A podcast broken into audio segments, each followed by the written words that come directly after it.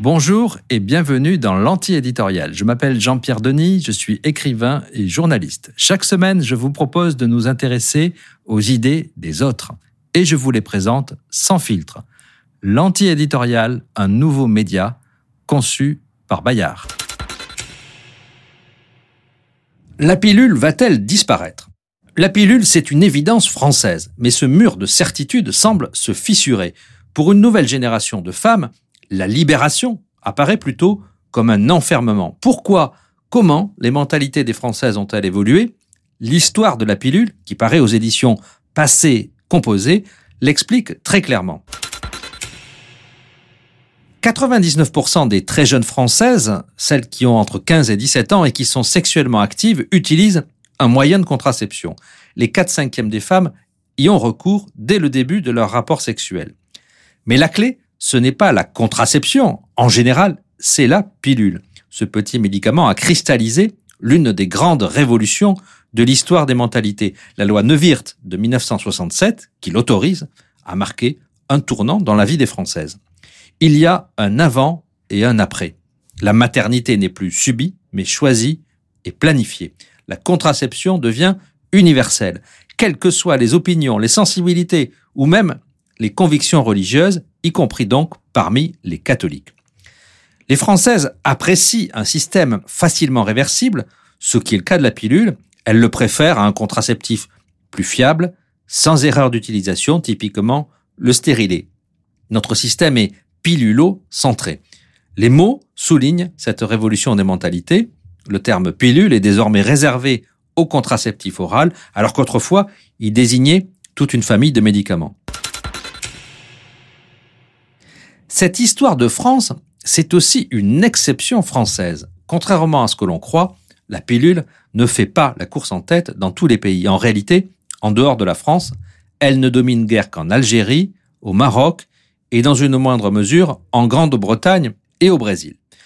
Le modèle contraceptif le plus répandu, c'est la stérilisation.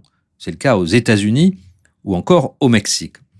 Notons-le en passant, le plus souvent, comme par hasard, ce sont les femmes qu'on stérilise et pas les hommes. Le deuxième choix contraceptif dans le monde, c'est le stérilet. Il est utilisé par une femme sur cinq, notamment par la grande majorité des Chinoises.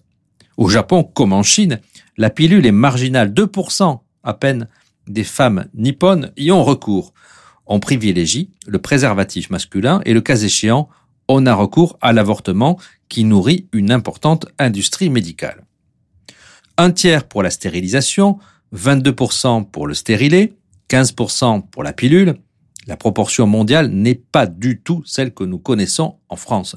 Une centaine de millions de femmes prennent un contraceptif oral. Cela peut sembler déjà beaucoup, mais à l'échelle de l'humanité, cela demeure somme toute modeste.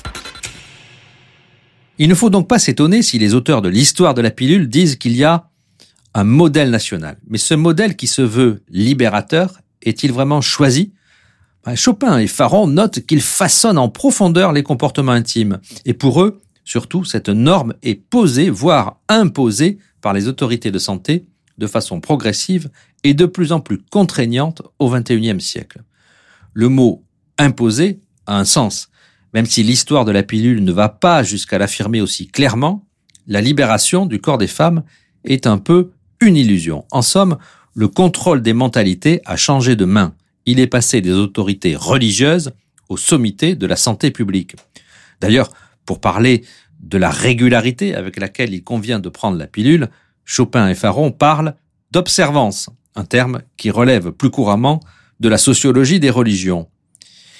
Il rappelle aussi cette évidence assez vertigineuse. Prendre la pilule entre 17 et 50 ans revient à ingérer 8000 comprimés pendant toute sa vie et donc à se plier à une discipline extrêmement rigide. La liberté contraceptive a un prix, son efficacité est conditionnée par un respect scrupuleux des femmes de comportements codifiés. Les auteurs parlent même de travail contraceptif efficace. À l'observance, cette notion religieuse, s'ajoute donc celle d'efficacité, une notion managériale. On est assez loin de l'idéal de 1967.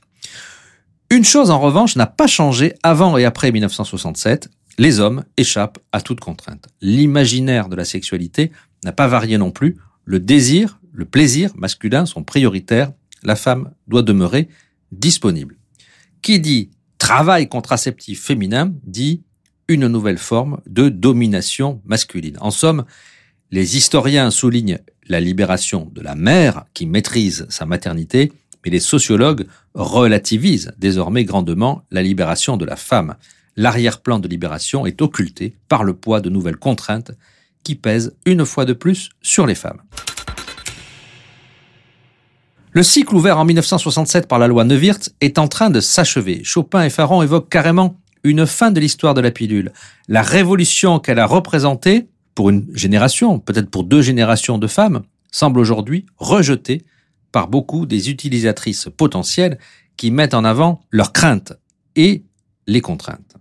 Bien sûr, la pilule n'est pas en train de disparaître, absolument pas, mais elle est démythifiée, presque désacralisée. Le pourcentage des femmes françaises en âge de procréer et qui prennent la pilule n'a cessé de progresser de 1967 à l'an 2000. Depuis 20 ans, il recule. Le préservatif tend à devenir le premier mode contraceptif des adolescentes. Les jeunes femmes ne passent à la pilule que lorsqu'elles ont une relation stable. Le modèle français est d'ailleurs plus complexe qu'on ne le pense souvent. Il repose sur trois moyens de contraception et pas un. Pour les auteurs de l'histoire de la pilule, la norme française renvoie à la succession préservatif, pilule, stérilé. On pourrait découper de manière schématique la période féconde 5 ans de préservatif, 15 de pilules, 10 de stérilés. Mais deux autres critiques surgissent. La première souligne la dangerosité, la deuxième met en avant l'écologie, et les deux font mouche. La mise en cause des effets secondaires de la pilule a fait l'objet de polémiques récurrentes. Elle n'est donc pas nouvelle, mais les historiens datent très précisément le tournant décisif. En 2006, une jeune femme de 18 ans, Mathilde Lara, subit un AVC puis un coma à cause de la pilule. De nombreuses opérations la laissent handicapée. Fait nouveau, son affaire est médiatisée. On est à peu près à l'époque du scandale du Mediator, et l'heure est à la mise en cause de l'industrie pharmaceutique. En 2013, la ministre de la Santé, Marisol Touraine, décide le déremboursement des pilules de troisième et quatrième génération, 2013, c'est aussi l'année où deux articles du Monde brisent un tabou sur le nombre de décès causés par la pilule et sur les liens entre certains médecins et le lobby des laboratoires. 200 femmes mourraient chaque année à cause de la pilule, notamment de thrombose ou d'AVC. Pour les auteurs de l'histoire de la pilule, 2013 a constitué une véritable rupture dans l'histoire contraceptive française. Quant aux critiques au nom de l'écologie, elles sont de nature variée. Les médias internationaux ont abondamment souligné les rejets polluants qui perturbent l'environnement et modifient certaines espèces animales. Mais selon l'histoire de la pilule, ce qui compte désormais, c'est surtout la volonté de sortir d'une espèce d'enfermement chimique angoissant. Des jeunes femmes souhaitent se réapproprier leur corps, écouter leur rythme biologique, revenir à quelque chose de plus naturel et sans effet négatif sur la libido. C'est l'influence de l'écoféminisme. Car l'autre volet de cette critique écologique est formulé justement au nom du féminisme. Travail contraceptif, charge mentale qui pèse toujours sur les femmes, désinvestissement des hommes, asymétrie de genre, les termes de la critique appartiennent clairement au registre du néo-féminisme. La sociologue Janine Mossulavo avait d'ailleurs déjà souligné l'importance croissante de ces arguments écolos. Dès 2017, elle a fait le parallèle avec le rejet des vaccins, un sujet, vous le savez, qui est devenu politiquement sensible depuis avec le Covid.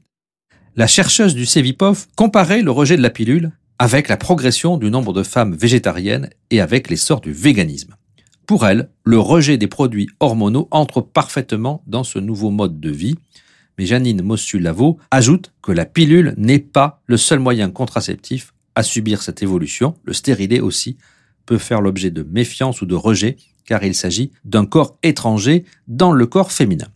Pour une génération de femmes qui a vu la pilule comme une révolution, cette nouvelle approche générationnelle, pour ne pas dire cette révolution dans la révolution sexuelle, doit certainement être difficile à comprendre. Et vous, qu'en pensez-vous? L'histoire de la pilule est-elle finie? Le débat continue sur l'antiéditorial.fr.